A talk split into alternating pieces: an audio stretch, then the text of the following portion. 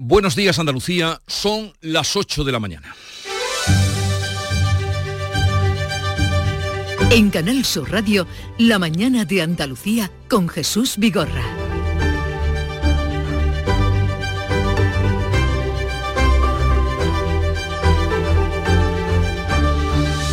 Todo pasa en Fitur, rompeolas de todas las Españas, donde los presidentes de Andalucía, Valencia, Murcia y Castilla-La Mancha se han conjurado en Fitur para exigir al gobierno más de 3.000 millones de euros. Son las cuatro comunidades peor financiadas de España y a nuestra comunidad le corresponderían 1.400 millones de ese fondo de compensación que están pidiendo en tanto se aprueba el nuevo sistema de financiación autonómica. Andalucía prevé superar también se dio a conocer esta cifra en Fitur, los 35 millones de turistas este año, batiendo el récord de 2023 que rondó esa cifra de 35 millones de visitantes. Es la comunidad preferida del turismo nacional y se plantea aumentar las conexiones aéreas con los principales países emisores de turista. El peso y paje se enfrentan por la ley de amnistía y a cara de perro. El presidente Manchego sitúa a su partido en el extrarradio de la Constitución y la dirección socialista no tarda en responder diciéndole que quien está a las afueras es él. El varón socialista se defiende recordando que es el único presidente autonómico que gana por mayoría absoluta para el PSOE. Y hoy se reúne el Consejo Escolar para tratar el plan de refuerzo de matemáticas y lectura. El Partido Popular, por su parte, propone una EBAU, esto es, una selectividad común en las comunidades donde está gobernando. ¿Sería posible? La mañana de Andalucía. Social Energy. La revolución solar ha llegado a Andalucía para ofrecerte la información del tiempo. Este jueves 25 de enero tendremos tiempo seco y soleado y temperaturas al alza, con máximas comprendidas entre los 26 grados de Granada y los 22 de Málaga. Va a soplar levante fuerte o muy fuerte en el estrecho. A partir de esta hora se ha desactivado el aviso amarillo en el resto de provincias donde va a predominar el viento del este. Comienza el año revolucionando tu hogar con Social Energy, la mejor relación calidad-precio del mercado. Si no, te la mejoramos. Descuentos de hasta 3.750 euros y llévate 200 euros en tu batería virtual con Quiero Luz, con seguro todo riesgo incluido los dos primeros años. Pide tu cita al 955 44 11 o socialenergy.es. La revolución solar es Social Energy. Canal Sur Radio. Logística Castillo. Más de 20 años viajando contigo los 365 días del año. Logística Castillo les ofrece la información del tráfico. Vamos atentos a la DGT, desde allí nos informa Jaime Orejón, buenos días. Muy buenos días, estará pendientes de complicaciones en Sevilla de entrada por la 49 a su paso por Tomares, en Huelva, en la 497 en Corrales, en dirección Huelva Capital, en Málaga, en la 7 en Cala de Mijas, en dirección Marbella, también complicaciones en Granada, en la GR30 en Armilla, en dirección Maracena y ya en Almería, en la 7 en Agua Dulce, en sentido Málaga. Mucha precaución si van a circular por alguno de estos tramos o vías.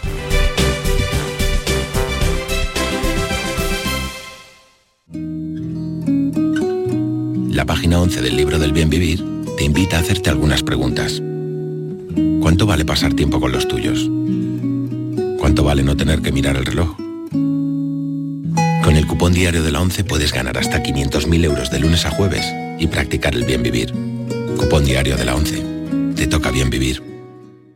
Todos los que jugáis a la 11, bien jugado. Juega responsablemente y solo si eres mayor de edad. En Canal Sur Radio, La mañana de Andalucía con Jesús Vigorra. Noticias. Juanma Moreno, presidente de la Junta, lidera la conjura junto a los presidentes de la Comunidad de Valencia, Murcia y Castilla-La Mancha para exigir al Gobierno más de 3.000 millones de euros por la deuda de la financiación autonómica. Los tres presidentes del Partido Popular y el del socialista manchego se rebelan contra los privilegios, dicen ellos, que el Ejecutivo tiene con Cataluña. Manuel Pérez Alcázar. Juanma Moreno ha promovido el encuentro con los presidentes populares de Valencia y Murcia, Carlos Mazón y Fernando López Miras, además de con el socialista Emiliano García Paje, tras la inauguración de Fitur. Moreno apunta que esta legislatura no se va a modificar el modelo de financiación por las presiones de los independentistas al gobierno, por lo que plantea el Ejecutivo ese fondo de 3.000 millones de euros para compensar a las cuatro comunidades que están perdiendo dinero. No hace falta ningún procedimiento más amplio, simplemente la voluntad política, esa factura pendiente que tiene con Castilla-La Mancha, Generalitat Valenciana, Región de Murcia y Andalucía, la pague. El socialista García Paje apostilla que antes de aprobar un modelo nuevo de financiación hay que compensar a las cuatro autonomías que están perdiendo financiación. Los cuatro señalan que no van a tolerar privilegios a Cataluña. En esa mini cumbre, delante de todas las cámaras, el socialista Paje ha dicho que lo que ha hecho el PSOE es de una tensión máxima al echar a todo el que se opone al partido y que están a punto de extraditarle, ha dicho literalmente. Juanma Moreno se compromete a arroparle. El valenciano Mazón ha puesto nombre a este encuentro. Hemos hecho una minicumbre realmente, ¿no? Una especie de conjura de Fitur. El informe de la Fundación Económica FEDEA de esta semana arroja que las cuatro autonomías arrastran un déficit de casi 3.300 millones, 1.400 para Andalucía, 400 para Murcia, casi 1.200 para la Comunidad Valenciana y unos 300 millones para Castilla-La Mancha. Y en este recuento de debe haber, de cuentas a favor y que se deben, el gobierno andaluz está reclamando al Estado más de mil millones en obras hidráulicas que están pendientes. Bea Rodríguez. La consejera de Agua, Carmen Crespo, pide al Ejecutivo de Pedro Sánchez que acometa ya la treintena de obras de interés general que son de su competencia. En estos micrófonos, Crespo ha comparado la actuación de la Junta, que el lunes aprobará su cuarto decreto de sequía, con la política hídrica del Gobierno central. El 67% del territorio de Andalucía lo tiene el Guadalquivir y es del Estado. Pues a pesar de eso, 1.500 millones de euros en obras hidráulicas en estos cinco años y además, en estos momentos, pues ya 500 millones en decretos de sequía. Forman parte del nuevo decreto de sequía andaluz las desaladoras portátiles de Vélez Málaga, Fuengirola, Estepona y Marbella. Y volvemos a hablar de Fitur, porque todo pasa por allí. Andalucía afronta esta nueva edición que arrancaba ayer en Madrid con el reto de superar este año los 35 millones de visitantes. La comunidad ha sido el destino preferido para los turistas españoles por encima de Madrid, Cataluña o las islas. La Junta trabaja para mejorar el gasto medio y la fidelización. Apunta al mercado internacional también para recuperar las cifras prepandemia. El consejero de Turismo Arturo Bernal ha diseñado una estrategia para incrementar un 8% las plazas aéreas hacia Andalucía. Apostamos por una conexión con los 35 principales destinos mundiales, con rutas directas o escalas de calidad. Entendemos una escala de calidad en la que haya menos de tres horas entre vuelo y vuelo. Canal Sur se suma a la promoción turística y presenta en Fitur el nuevo canal Vive Andalucía, que se ha incorporado a la plataforma Canal Sur Más. El director general, Juan de Mellado, explica que va a incluir un contenido variado de todo tipo. Patrimonio cultural, gastronómico, folclore, Semana Santa, programa de turismo de viaje de Andalucía, que se marcan también con la línea de la campaña Andalucía Crash para promocionar la imagen de Andalucía a todo el mundo. Gracias a nuestra plataforma que tiene un alcance mundial, pues esos contenidos van a estar accesibles. Por cierto, Canal Sur aumenta su visibilidad mundial al incorporar la señal internacional de la RTV a la plataforma de la multinacional coreana Samsung a partir del 28 de febrero. Pues hablando de turismo y de grandes citas que concitan muchos visitantes, en el Carnaval de Cádiz se han disparado los precios de los alojamientos en la capital cuando nos acercamos a la final. Salud, Botaro. Pues sí, alojarse en un hotel el primer fin de semana llega a costar 800 euros y más de 1.000 en un apartamento con vistas al mar. Según Begoña Gómez, vicepresidenta de la Asociación de Gestores Inmobiliarios, la demanda sigue subiendo año tras año porque el que no encuentra piso o apartamento en la capital gaditana, lo busca fuera. Bueno, el que no encuentra al final se va a, las localidades colindantes. Tenemos, tenemos la suerte de tener unas comunicaciones buenísimas con San Fernando y con Puerto Real, eh, con el tren, entonces pues van a, a las colindantes. Entre semana, entre el 12 y el 16 de febrero, quedan habitaciones libres y bajan un poco los precios. Entre 100 euros la noche en un hostal hasta los 275 en un hotel de cuatro estrellas. Vamos a otro asunto, menos lúdico, porque estalla de nuevo un enfrentamiento en el seno del PSOE por las críticas del presidente manchego, no es la primera vez, García Paje, a la inclusión en la ley de amnistía de los delitos de terrorismo que no atenten contra los derechos humanos. Así, García Paje dice que su partido, el PSOE, se sitúa en el extrarradio de la Constitución. El ministro de la Presidencia y Justicia, Félix Bolaños, justifica que el terrorismo de ETA no es comparable a los altercados protagonizados por Tsunami Democratic y los CDR después del proceso. Seamos serios. ¿De verdad alguien cree que es comparable el proceso independentista con el terrorismo que sufrió España durante décadas? ¿De verdad alguien lo cree? Lo que todos entendemos por terrorismo, lo que España sufrió durante décadas de terrorismo, eso está fuera de la amnistía. El presidente manchego, el socialista Emiliano García Paje, asegura que al amnistiar los casos de terrorismo la ley se sitúa en el límite constitucional. Probablemente estamos muy en el límite ya, en, el extrarradio de la Constitución, ¿no? Estamos a punto de, a punto de pisar la, digamos, la frontera constitucional. ¿no? Ese límite me gustaría que no se pase nunca, ¿no? porque el PSOE es, es, como partido esencial y capital en la estructura constitucional del país. Las declaraciones de Paje han tenido una dura reacción de sus compañeros. El número 3 del PSOE le responde en redes y desde el Gobierno el ministro Óscar Puente sitúa a Paje en el extrarradio del PSOE. Yo creo que quien está en el extrarradio del Partido Socialista Obrero Español es el señor Paje desde hace bastante tiempo. Nosotros estamos en el centro de la Constitución. El presidente manchego replica recordando que es el único varón del PSOE que actualmente gana las elecciones con mayoría absoluta. El que gana la derecha es la extrema derecha en este país ¿eh? no está en ningún extrarradio. Yo, yo gano a las elecciones y a lo que me dedico. A ver si voy a tener que pedir disculpas por ganar las elecciones. Algunos juristas advierten que la ley de amnistía podría reproducir efectos indeseados como las rebajas de condena que provocó la ley del solo sí. Pues a todo esto, el abogado de Puigdemont ha pedido la nulidad de todas las actuaciones de la Audiencia Nacional para los imputados en el movimiento Tsunami Democrático. Considera Gonzalo Boyer que el juez García Castellón ha incurrido en irregularidades en la prórroga de la instrucción. En su escrito, el letrado argumenta que el plazo máximo de investigación venció el 29 de julio y se ha continuado prorrogando indebida e ilegalmente la instrucción, contraviniendo, dice el abogado de Puigdemont, lo establecido.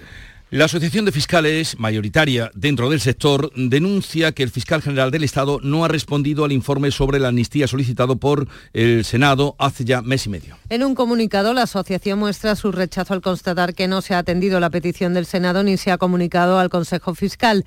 El presidente de la Cámara Alta solicitó el informe el 7 de diciembre y ha vuelto a reclamarlo por carta este mes. El Ministerio Fiscal justifica la falta de respuesta en que el fiscal general estaba en funciones. En su toma de posesión este miércoles, Álvaro García Ortiz ha defendido la neutralidad y objetividad de su cargo y ha respondido a las críticas por su silencio en cuestiones como la amnistía o el lofer. Quiero reiterar que nadie me verá tomando postura en cuestiones estrictamente políticas, pues la confianza de la ciudadanía en los servidores públicos, la de todas las ciudadanas y ciudadanos, tiene como cimientos no solo nuestra imparcialidad, sino también la apariencia de imparcialidad. Cambios orgánicos en el peso andaluz. Juan Espadas cambiará este viernes a sus números 2 y 3 del peso andaluz, elimina la vicesecretaría, nombra otro responsable de organización y designa a dos portavoces. Habrá relevo en la Secretaría de Organización de la que sale el granadino Noel López para dar paso al jiennense Jacinto Viedma. Juan Espadas explica que Ángeles Ferriz se va a centrar en la portavocía parlamentaria al desaparecer la vicesecretaría general. Lo que antes era la vicesecretaría general, pues ahora va a tener varias secretarías reforzadas para dedicarse expresamente a esta cuestión, de forma que a Ángeles Ferri le he pedido que siga siendo mi portavoz en el grupo parlamentario y que fundamentalmente se centre en la otra parte, que es la del gobierno alternativo, para coordinar toda esa tarea y todas esas áreas de gobierno con la asociación. José Le Aguilar y María Márquez serán los nuevos portavoces de la Ejecutiva. Los cambios se van a aprobar mañana en el Comité Director.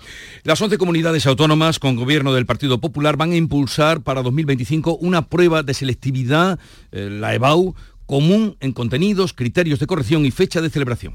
Después de que el Gobierno se negara a implantar una EBAU única para toda España, las 11 preautonomías gobernadas por el PP lo aplicarán por su cuenta. Feijo destaca que esta medida defiende la igualdad de oportunidades. Nuestro compromiso es que la EBAU sea un sistema común en todas las comunidades del Partido Popular en el curso 2025. Para eso ya estamos trabajando todas las consejeras y consejeros del partido para buscar los puntos de encuentro y presentar una prueba de selectividad, una EBAU común en toda España.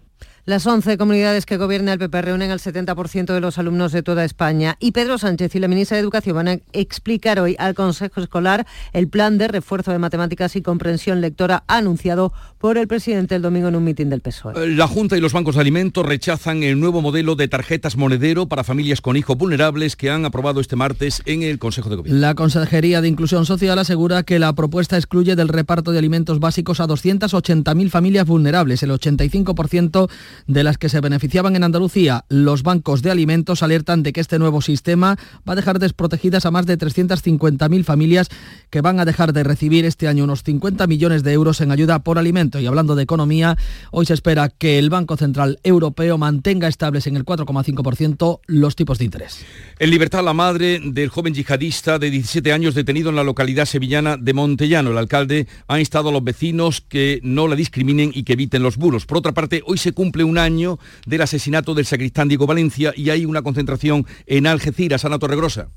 Pues sí, se cumple un año de los ataques a dos iglesias de Algeciras que conmocionaron a todo el campo de Gibraltar. El autor confesó ya sin canja, actualmente a la espera de juicio, asesinó a Diego Valencia y provocó heridas de gravedad al párroco de San Isidro, Antonio Rodríguez. Esta tarde a las 8 menos cuarto hay una concentración en la Plaza Alta de Algeciras. José Ignacio Landaluz es el alcalde de la ciudad. Esperemos que estar todos los que podamos para demostrar nuestro cariño eh, a las familias el recuerdo por los que faltan y sin lugar a dudas el rechazo del terrorismo y el rechazo de cualquier acto de violencia. Tras la concentración habrá una misa en la iglesia de La Palma de la que Diego Valencia era sacristán. La mañana de Andalucía. Frutos secos Reyes, mucho más que pipas. Disfruta con nuestra deliciosa variedad de frutos secos, snacks y golosinas en los más de 35.000 puntos de venta que tenemos en Andalucía o en frutosecorreyes.es. Ah, y ahora con tu pedido a partir de 20 euros, te los llevamos a casa gratis. Frutos secos Reyes, tus frutos secos de siempre. Vamos ya a lo más llamativo del día. Andalusian Crash. Eh, con Fran López de Paz. ¿Cómo está la tensión, el pulso de la jornada? Buenos días. Dicen que cuando un editorial del país es crítico con algún responsable socialista, a estos responsables socialistas se les sube la tensión. Entonces, hoy Bolaños, por ejemplo, u Oscar Puente tendrán que tener la tensión por las nubes porque el editorial del país de manera civilina es crítico, vamos, de manera civilina, no explícita, porque Nuria aquí, que de la Real Academia, me hace así con la cabeza, de manera, mm, digamos, no explícita, es crítico con las últimas decisiones del Partido Socialista en torno a la exclusión del terrorismo ese de baja de mm. intensidad de la ley de amnistía. Fíjate, en la política ha entrado también esa recomendación del Papa de estar pendientes de las periferias. Hoy la periferia o el extrarradio es noticia ¿Está Pajé en el extrarradio del PSOE o está el PSOE en el extrarradio de la Constitución? Son dos frases que esta mañana eh, quedan enmarcadas. Y por ser rápido te voy a preguntar qué tal en el stand de Villanueva de Córdoba en Fitur porque me ha dicho que es el más grande de toda la feria. Fantástico, es fantástico, mm. sí, sí, no, caben los jamones que han llevado allí. Pues a ver si Pero no he tenido ocasión de ir a verlo. Pues ya vas tarde. Vamos ahora con lo más destacado que en el ámbito nacional ha encontrado Nuria Durán. Ahora van a entender lo de civilina. El Supremo estudia hoy si es delito quitarse el preservativo mientras se mantienen relaciones sin el consentimiento de la otra persona. Es la primera vez que se delibera sobre esta práctica que se conoce como stealthing y se va a convertir en doctrina una vez que lo analice el Supremo. Si esa voluntad del hombre de engañar se puede considerar un delito contra la libertad sexual. Steal en inglés es eh, robar, hurtar, escabullirse y stealthing se traduce como civilinamente, ocultamente.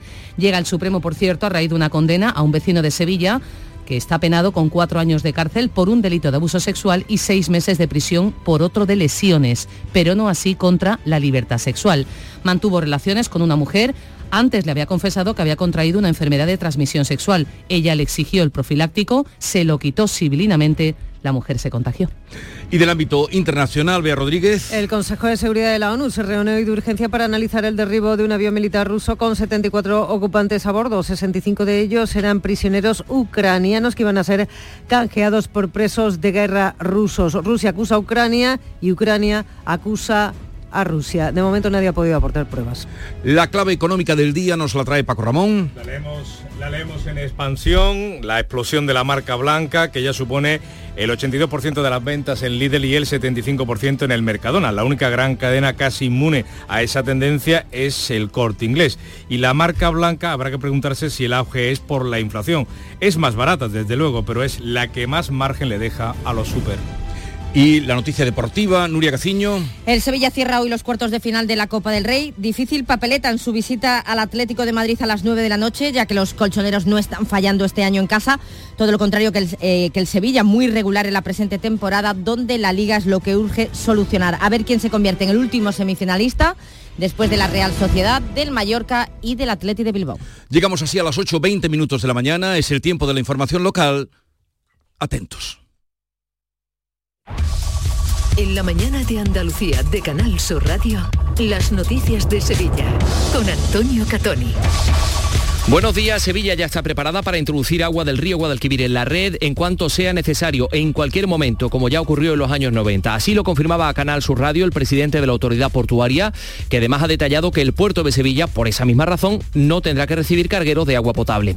Al tiempo, Emasesa ha aprobado la creación de la mesa de la sequía y un plan de reducción de la presión del agua, que en principio no se va a aplicar antes del verano. Por otra parte, en las últimas horas en Fitur se presentaba en el stand de la capital las líneas estratégicas de la oferta turística sevillana y la Bienal de Flamenco como argumento principal que hará posible que muchos vengan a Sevilla. Se va a presentar la Bienal en Pekín, en Berlín y próximamente en París. Hoy el Ayuntamiento de Sevilla va a mantener encuentros para hacer posible un vuelo directo con México. En Sevilla precisamente cuatro turistas son protagonistas de un suceso, el vuelco del coche de caballos en el que paseaban por el parque de María Luisa. Los cuatro y el cochero resultaron heridos. El cochero se llevó la peor parte y la policía está investigando las causas. Vamos a conocer cómo se circula a esta hora por las carreteras de Sevilla y su provincia.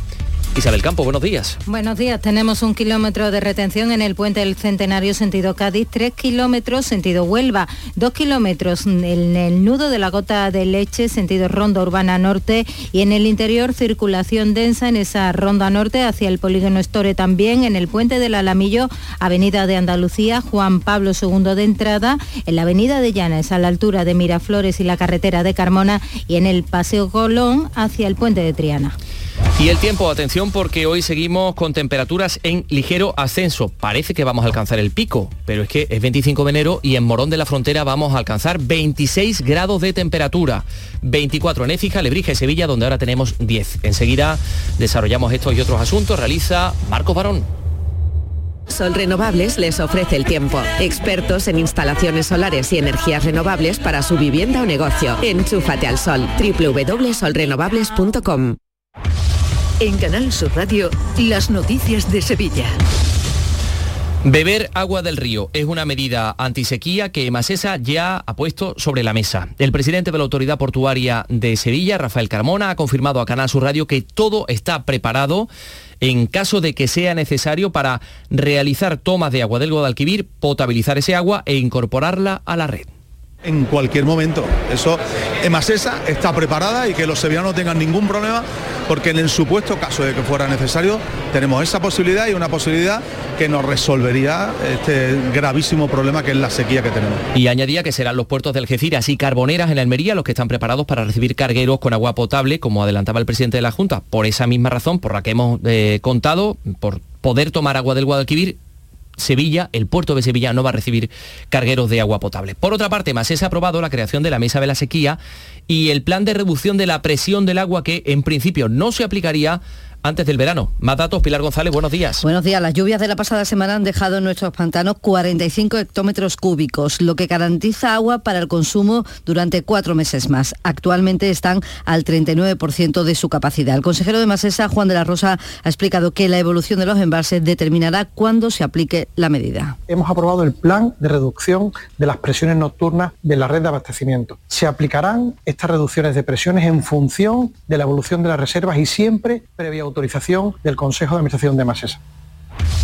En Canal Sur Radio, las noticias de Sevilla.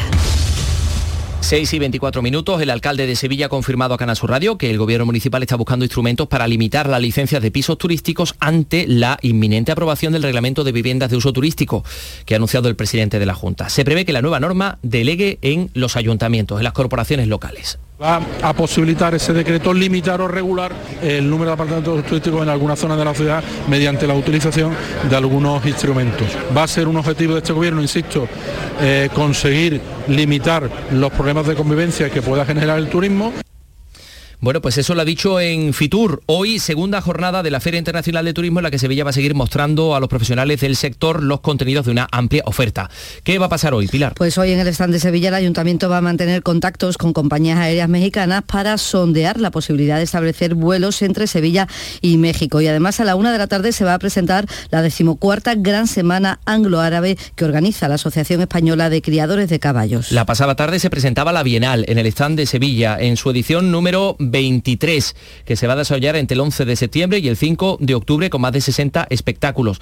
Y se va a promocionar el próximo 7 de febrero en París con un adelanto del espectáculo de los dos premios nacionales, Andrés Marín y Ana Morales, que detalla el director de la Bienal, Luis Ibarra. Un pase a dos, que es la primera piedra para el proyecto que, que, que presentarán después en el Teatro Central en Sevilla. Son dos premios nacionales, Andrés Marín y Ana Morales, algo sumamente vanguardista en torno a la comedia de Dante, pero con la idea de destruir el paraíso o de matar el paraíso, algo verdaderamente singular. Pues eso se presentaba en el stand de la capital, pero también la provincia continúa desplegando las bondades de su oferta. Hoy en el stand de la Diputación, que está en el pabellón de Andalucía, ¿qué va a pasar? Pues a las diez y media de la mañana, la delegada territorial de Sostenibilidad, eh, Inmaculada Gallardo, presenta un vídeo para promocionar el Parque Natural de la Sierra Morena. Y anoche se mostró a los embajadores de unos 60 países su propuesta de turismo interior y al mismo tiempo marca empresarial y de inversión. En resumen, un lugar para visitar, descansar o invertir. Hasta el domingo habrá un centenar de encuentros profesionales y el presidente de la Diputación, Javier Fernández, habla de una oferta para todos los sentidos. Sevilla se puede leer desde los cinco sentidos, pero le incorporamos un sexto sentido que es el de la hospitalidad y el de la amabilidad y de la sonrisa, que es muy importante porque esto va de elegir, pero que venimos a competir, ¿eh? que es que el turista que va a otro sitio no viene a Sevilla. 8 y 26. Centro de Implantología Oral de Sevilla, CIOS, campaña especial 36 aniversario. Implante, pilar y corona, solo 600 euros. Llame al 954 22 22 60 o visite la web ciosevilla.es. Estamos en Virgen de Luján 26, Sevilla. Recuerde, solo 600 euros. En Canal Sur Radio, las noticias de Sevilla. Tras la operación antiyihadista en Montellano, el alcalde reitera su llamamiento a la tranquilidad de los vecinos. Pide que se acaben las especulaciones y los bulos en redes sociales tras la detención de este menor de 17 años por supuestas actividades yihadistas. Curro Gil aconseja a sus vecinos que actúen con prudencia. Desde la tranquilidad queda saber que la policía ha tenido la situación siempre controlada.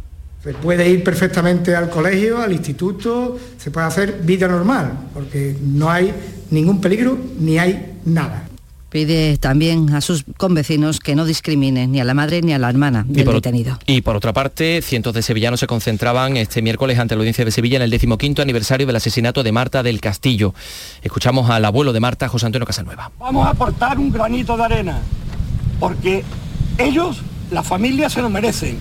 Y el abuelo, con 87 años, creemos que ya está bien, ya está bien, que al menos pueda, antes de irse, llevar un ramo de flores a su nieta. Más cosas en suceso. La policía local está investigando qué causó el vuelco de un coche de caballos la pasada tarde en el Parque de María Luisa. Cinco personas resultaron heridas. El cochero, que sufrió lesiones de más consideración, y dos mujeres y dos menores que iban dentro. El caballo no sufrió daños. Bueno, y les contamos además que la agenda de hoy, en la agenda de hoy, la ministra de Igualdad y número 2 de Podemos, Irene Montero, presenta en Sevilla su candidatura para las elecciones europeas del próximo 9 de junio. En el ámbito de las eh, inversiones en les contamos que la Consejería de Justicia y el Ayuntamiento de Dos Hermanas han firmado un protocolo para ampliar la sede judicial y que el Hospital de Osuna va a hacer a partir de ahora resonancias magnéticas. La Junta ha invertido casi un millón y medio de euros en esta nueva unidad cuando se cumplen 30 años de funcionamiento del Hospital de la Merced de Osuna, en el que trabajan 1.400 profesionales. Con motivo de este aniversario se ha rendido homenaje al centenar de trabajadores más antiguos, un acto en el que ha estado la consejera Catalina García, quien ha confirmado que en seis meses estará el decreto de oferta de empleo público de Estepa, una zona sanitaria con déficit de personal. Trabajamos también en ampliar eh, los beneficios que tengan los profesionales que vayan a esa zona de difícil cobertura y especialmente creemos que con esa OPE, que solo va a ser un concurso, en un concurso oposición, podremos conseguir que, que más profesionales estén en esa zona. Vamos con la información deportiva. Nure Gaciño, buenos días. Buenos días. El Sevilla disputa los cuartos de la Copa del Rey. A las 9 visita al Atlético de Madrid con la principal novedad de Acuña en la convocatoria. También ha vuelto Sumaré. Y Nilan, que ya está recuperado, así que lo más seguro es que lo veamos hoy bajo los palos. No se presenta fácil esta eliminatoria, pero la Copa debe servir de revulsivo para la Liga, donde según Quique Sánchez Flores la ansiedad está pasando factura. Si hablas con los jugadores, ellos eh, y si hablas con jugadores expertos, te dicen las mentes como un factor determinante. En un mismo partido sean capaces de creerse mejores y en un mismo partido sean capaces de pensar que no pueden. Pues esperemos que hoy salga todo bien. Pues sí, música de renacimiento porque hoy la Universidad de Sevilla homenajea al poeta sevillano Juan de Arguijo.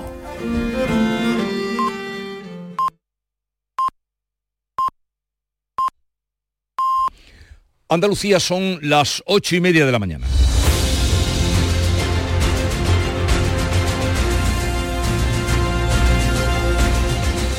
Y en un momento vamos a abrir eh, charla, tertulia, mesa de análisis o de disección, no sé, lo que quieran, con Silvia Moreno, Iván Vélez y Pepe Landi. Buenos días. En el sorteo del cupón diario celebrado ayer, el número premiado ha sido 74.041 74041. Serie 14 14. Hoy, como cada día, hay un vendedor muy cerca de ti repartiendo ilusión. Disfruta del día. Y ya sabes, a todos los que jugáis a la 11, bien jugado. Vélez Málaga y Torre del Mar abren al mundo una ventana al paraíso, un destino único y natural dentro de la Costa del Sol, una ventana a la cultura, historia, tradiciones y gastronomía, un lugar donde disfrutar de playas de ensueño y rincones mágicos. Vélez Málaga y Torre del Mar, una ventana al paraíso. Concejalía de Turismo, Ayuntamiento de Vélez Málaga.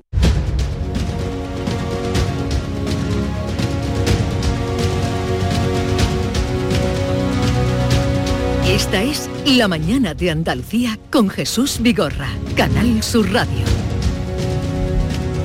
Con Silvia Moreno del diario El Mundo. Buenos días, Silvia. Muy buenos días. ¿Qué tal? ¿Cómo estás? Muy bien. Fresquita mañana, sin lluvia. Fresquita mañana, sin lluvia. Iván Vélez eh, de la Fundación de NAES. Iván, buenos días. Buenos días, ¿qué tal? ¿Cómo estáis? ¿Por dónde te encuentras? ¿En Fitur? Hoy estoy en Madrid, no, en me he movido. Pero en Fitur, Pues voy, pues voy a ir un día de estos, pero todavía no, no me he pasado. He tenido otras cosillas. pues te perdiste, te perdiste lo de ayer, porque ahora Sí, todo sí, está sí. en Fitur. Ayer todo fue en Fitur.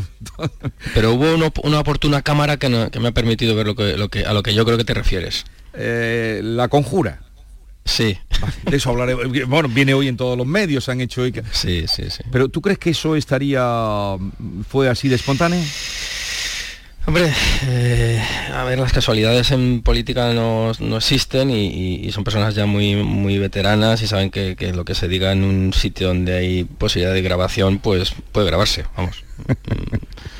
¿Qué quieres que te diga? No, no, tú, esto sabes porque has tenido eh, vinculación también en tu trayectoria Sí. profesional con los partidos. Entonces yo me pregunto, ¿esto fue así tal como nos ha parecido? Ahora comentaremos porque es el tema indudablemente del día, porque nos compete también por la parte que nos, mm, que nos corresponde a- mm, con el presidente andaluz. Eras una vez que se era un andaluz un murciano, un valenciano y un manchego.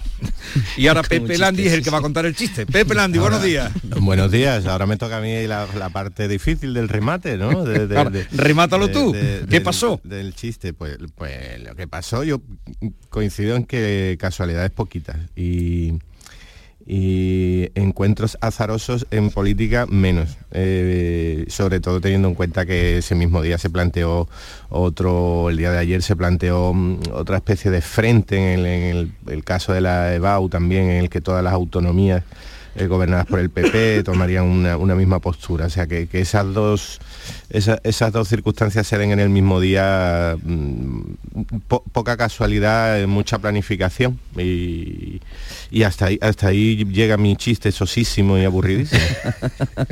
No te pega nada, Pepe. No, no, no, no, estoy muy poco chirigotero este año. Silvia, No sí. está chirigotero.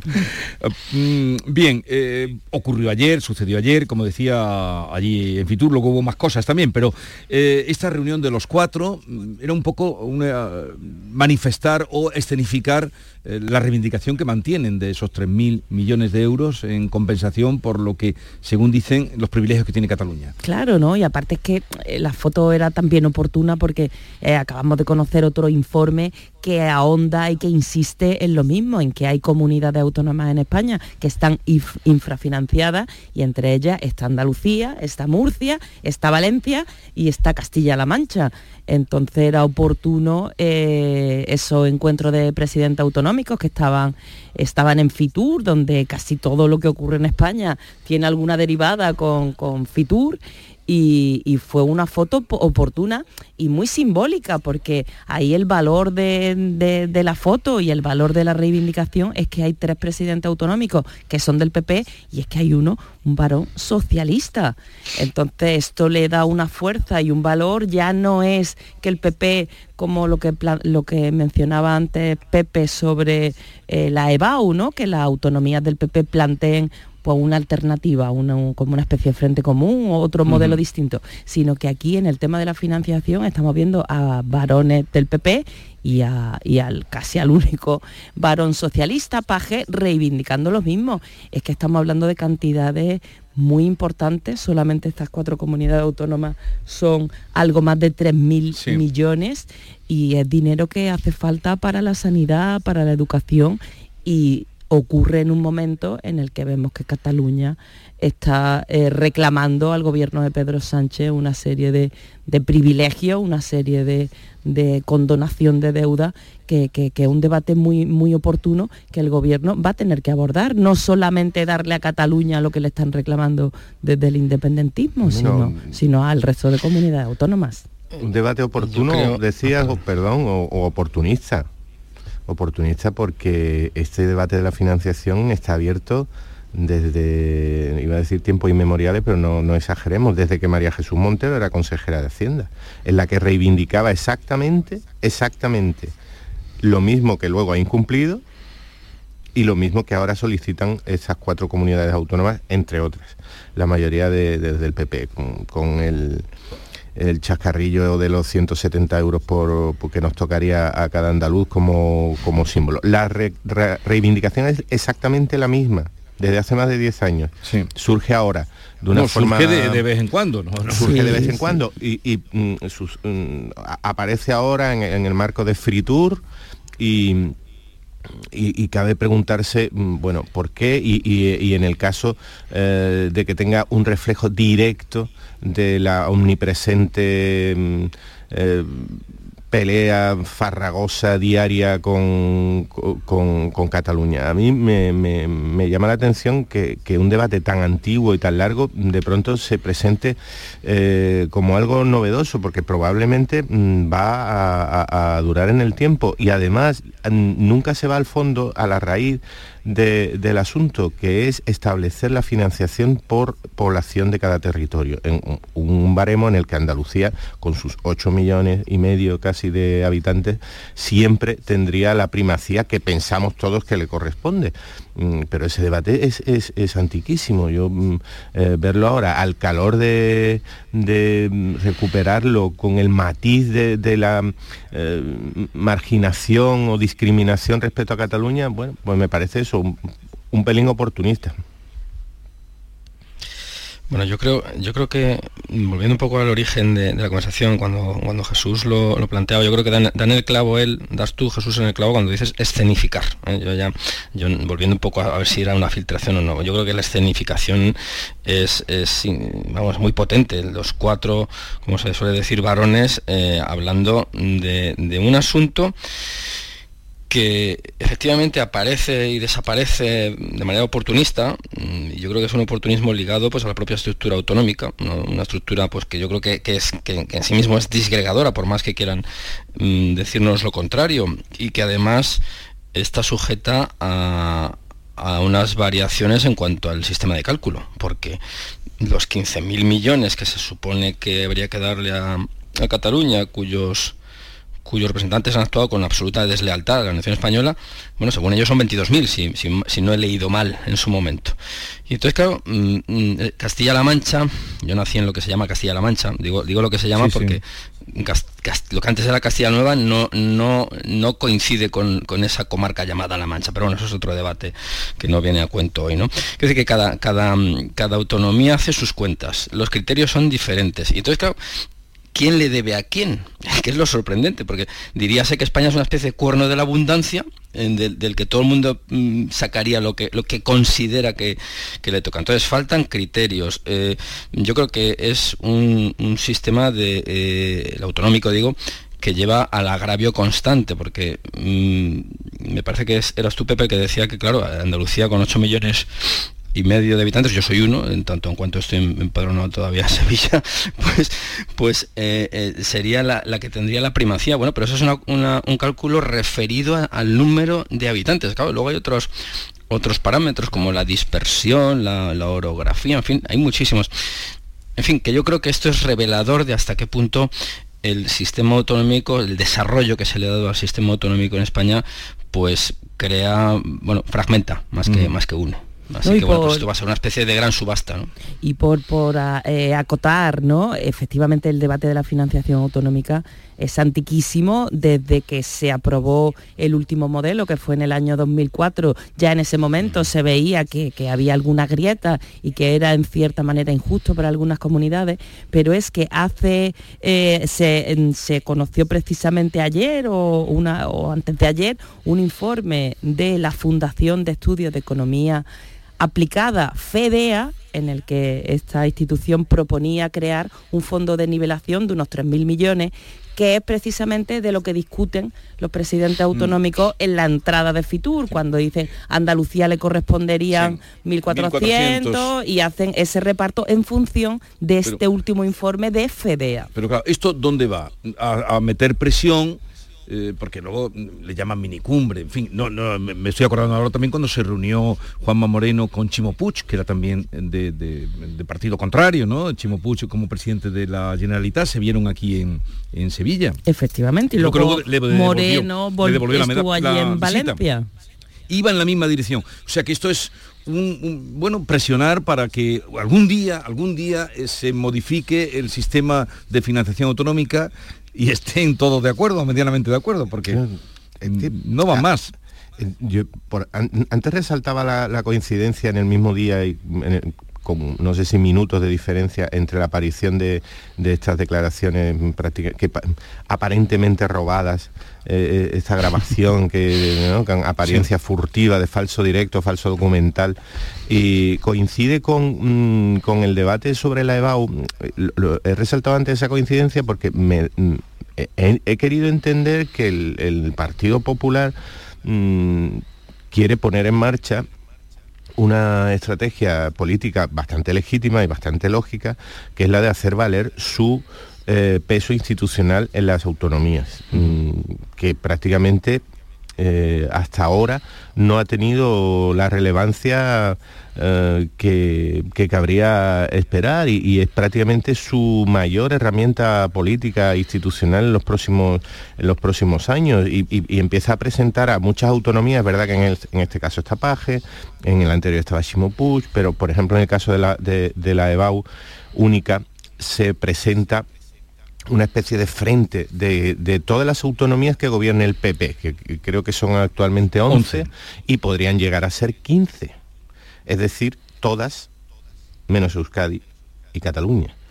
Por lo tanto, se está creando otro frente mm, político, eh, institucional, eh, ideológico, entiendo que legítimo, entiendo que lógico, mm, hasta cierto punto previsible, pero que se empieza a presentar de forma práctica, concreta y diaria. Pero esto que se habla del 25, este anuncio que se hizo ayer de mm, hacer una prueba de selectividad para las 11 comunidades esto tendría que mm, habría que darle muchas vueltas supongo no es una cosa que se puede hacer. bastantes. Mm, no es una cosa que se puede hacer así. Bueno de hecho se han fijado el, año 25 pero esto sí que crearía eh, pues una diferencia en el país grande Claro, lo que pasa es que el, punto de partida también tiene cierta lógica. Tenemos modelos, tantos modelos como comunidades autónomas y luego todos los estudiantes hacen una prueba para acceder a la universidad, que la universidad sí que también hay un distrito único. Un, estudiante andaluz se puede ir a, a Cataluña, en teoría, a Madrid,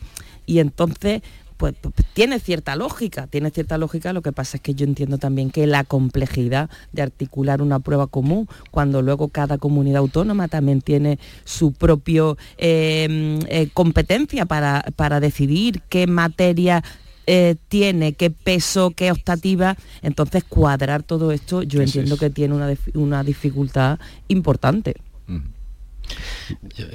Yo, con respecto a esto de la EBAU, que, que efectivamente se puede vincular a, una especie de frente común eh, en cuanto a, lo que, tiene que ver con la, con la, financiación. Pues, hombre, a mí me, suena bien en el sentido de que va a favor de, la, de una mayor movilidad entre, entre, entre, estudiantes españoles.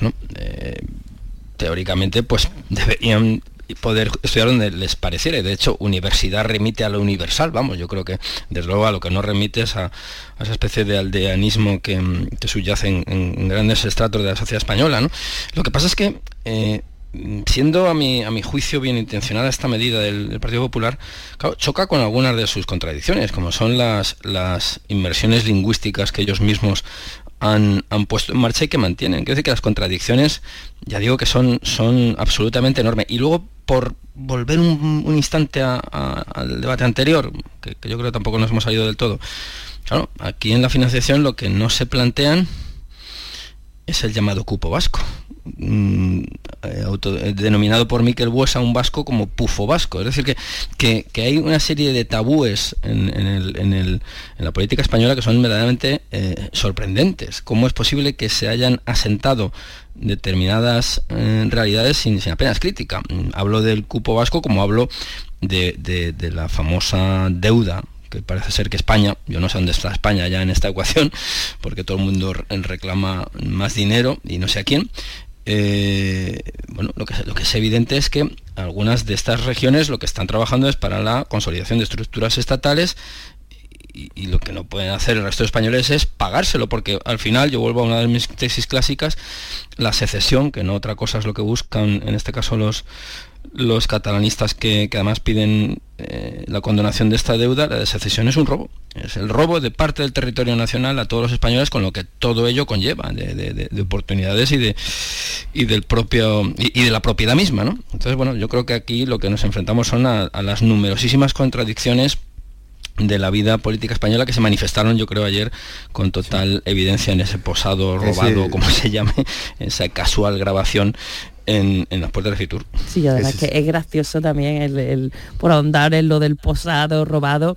Eh, si os dais cuenta, si veis toda la escena, eh, eh, es, hasta gracioso porque en un momento está la presidenta extremeña en ese corrillo pero para la foto, para decir que son comunidades infrafinanciadas, Extremadura no podía estar ahí. Y entonces casi que le hacen como el vacío y ella se va por detrás diciendo, bueno, eh, pues me voy. Está también el presidente de, La Rioja, que es muy alto y se veía así como intentando también, asistiendo a la conversación, y en un momento dado se ve que también le dan un poco de lado porque ni La Rioja ni Extremadura eh, están en la posición en la que las otras comunidades autónomas, entonces para la foto esas comunidades tenían que salir de ahí. estamos, estabais hablando, ha, mencionado Iván la palabra tabú que me, ha parecido muy oportuna y muy atinada porque mm, creo que llega al meollo de incluso de los dos debates, del de la financiación y del de la, del de la selectividad. Estoy muy de acuerdo con que existe ese tabú, mm, seguramente no tan de acuerdo con cómo se supera o cómo se, se resuelve, pero porque mm, e, esto de la EVA única, de la selectividad única, eh, en 17, en, 15 de 17 comunidades, igual que estamos hablando de financiación, que por eso me refiero al tabú, de financiación, mejorar la financiación en 15 de las 17 comunidades, porque hay dos que van por libre, por supuesto, y van a seguir yendo por libre. Y en el caso de la selectividad, mm, hay a mí hay una música, un sonido de fondo que me inquieta, que esto es, no podemos tener 17 eh, selectividades distintas, no podemos tener 17 BAU, no podemos tener 17 legislaciones, 17 reinos de taifa, que es un argumento histórico mm, de Vox en contra de la administración de las, comunidades mm. autónomas y de la asistencia a la comunidad autónoma. A mí eso me inquieta. La igualdad de condiciones. Mm, es un ideal absoluto, mm, absolutamente deseable por todos, pero ese, esa igualdad de condiciones va a chocar con el tabú, el tabú al final, en, cuestión eh, universitaria, educativa, de empleo, que es la consecuencia de, la educación y, del, y de la formación universitaria, mm, llega al obstáculo mayor, al tabú, que en este caso sería el idioma y sería el lenguaje, que en Cataluña y en, Euskadi tienen, existe esa barrera lingüística que el resto de las eh, bueno, 15 y, Galicia también. Y Galicia también. y Baleares. Eh, no, te dejes las islas, islas Baleares, que, pero bueno, ya sabéis. bueno, ya llegamos a los países catalanes. El último, no, no, pero el, último que han largado ha el cocinero este, que el hombre está no ha salido por ningún lado, yo ando detrás de él porque casi paisano mío. Claro, por eso llegamos a el tabú. Y, lo han largado después de ser cocinero de 17 años que llevaba de cocinero en el Ayuntamiento de Barcelona. ¿Te has enterado? ¿no? Sí, porque no habla catalán. Y un músico también de una banda. Lo, entrevisté. El de la banda de música. Solista seis años de la banda municipal de Cataluña. porque no tiene el C1, ¿eh? que él habla catalán. Me dijo, claro que hablo catalán.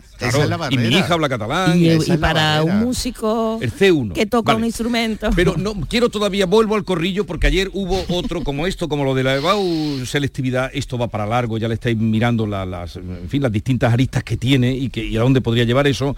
Em, García Paje ayer hizo, ese sí que hizo ayer una afirmación, cuando le cuenta a los otros, le dice, em, lo que ha hecho el PSOE es una tensión mm, em, máxima, me parece que llega a decir, yo sufro, ni te lo imaginas, le dice al otro dirigiéndose, no sé si a Juanma o a quien dice, ni te imaginas lo que sufro.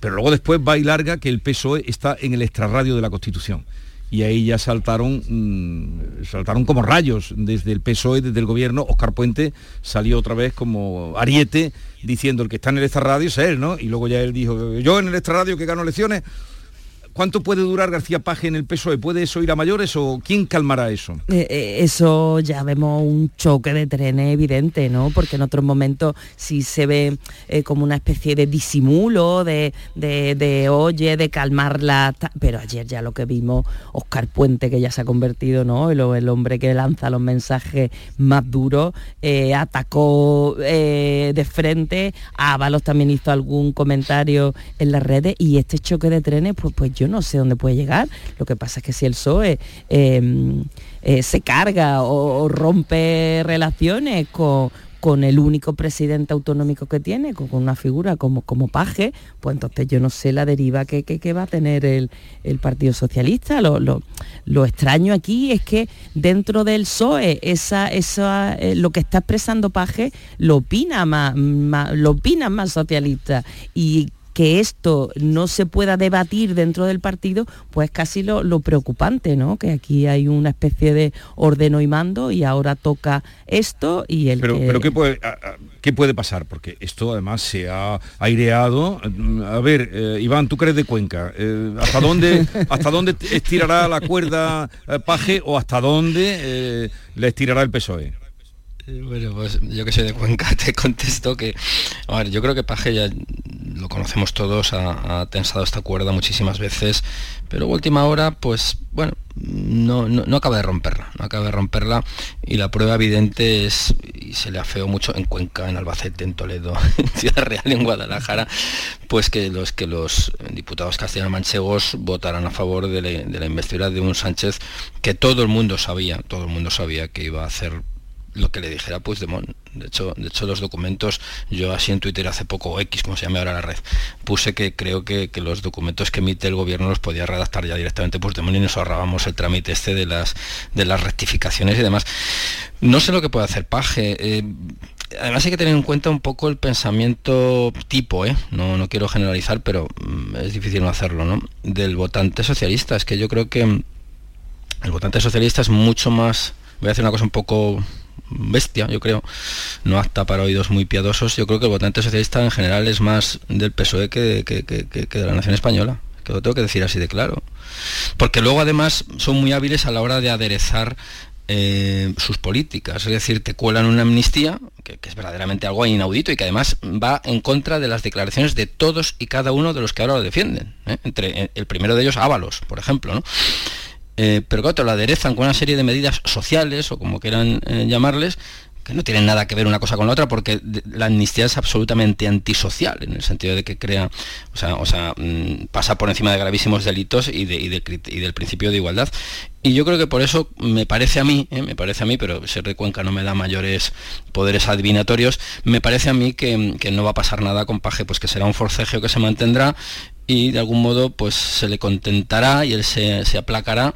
Y hará ese papel que es el de mantener al votante castellano manchego que es uno más dentro del gran conjunto de votante eh, socialista español, pues que, no baja de una, de una cantidad muy elevada y, que además hay unas redes clientelares ahí muy frondosas, es decir, que me, cuesta trabajo ver a Paje romper o estar, no sé qué término utilizó ayer, algo el extrarradio, me parece. Extrarradio de la Constitución.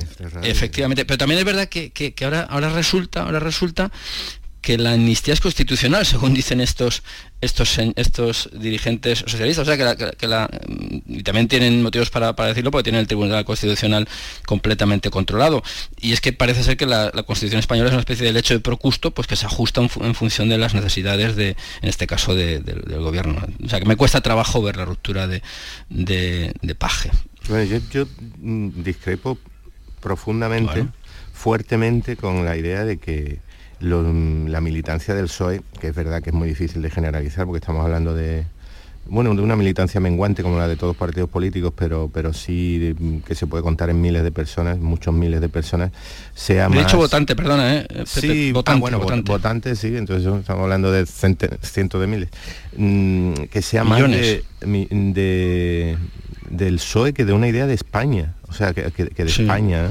Bueno, efectivamente, efectivamente, yo también creo que los votantes y los militantes del PSOE son más mm, del PSOE que de una determinada idea nacionalista excluyente y eh, dominante de España en, ciertos sectores eh, conservadores, por ser también suave en el, en el término. efectivamente, entre esa militancia y entre esos votantes, pues hay muchísimas personas que no comparten esa idea de España eh, como estructura única, inamovible, eh, inquebrantable y absolutamente inmodificable con una constitución que sea esté labrada en piedra y no pueda registrar ningún tipo de modificación eh, acordada reglamentariamente como todas las constituciones del mundo históricamente. Eh, estoy de acuerdo en eso. Por supuesto que los militantes eh, socialistas, la mayoría, no están de acuerdo con esa idea. Ahora, que la expresión de Paje mm, demuestra que hay una tensión interna y una no, iba a decir ruptura, pero sí un desgarro interno considerable entre una buena parte de militancia del PSOE, probablemente veterana, eh, pues sí, pues eh, existe, el, el, PSOE se está arriesgando a perder una buena parte de su electorado y una buena parte, bueno, y una pequeña parte probablemente de su militancia. Mm, y creo que se está arriesgando por no explicarse bien por no explicar bien, ah, tiene que hacer un esfuerzo titánico porque es difícil explicar mm, las concesiones que se están haciendo al nacionalismo xenófobo y ultraderechista eh, catalán, mm, pero debe hacerlo y la, solución desde luego no es eh, apartar mm, o eh, arrinconar o esquinar a los que presenten dudas porque somos millones. Aquí, son más que dudas lo que presentó Paje ayer. Eh, efectivamente, dudas o, rechazos, ¿no? Porque entonces se vería enfrentado a buena parte de su base, base electoral. Lo que tiene que hacer es explicarse porque yo eh, eh, considero que buena parte de lo que se está haciendo tiene explicación y podría tener un mayor apoyo social.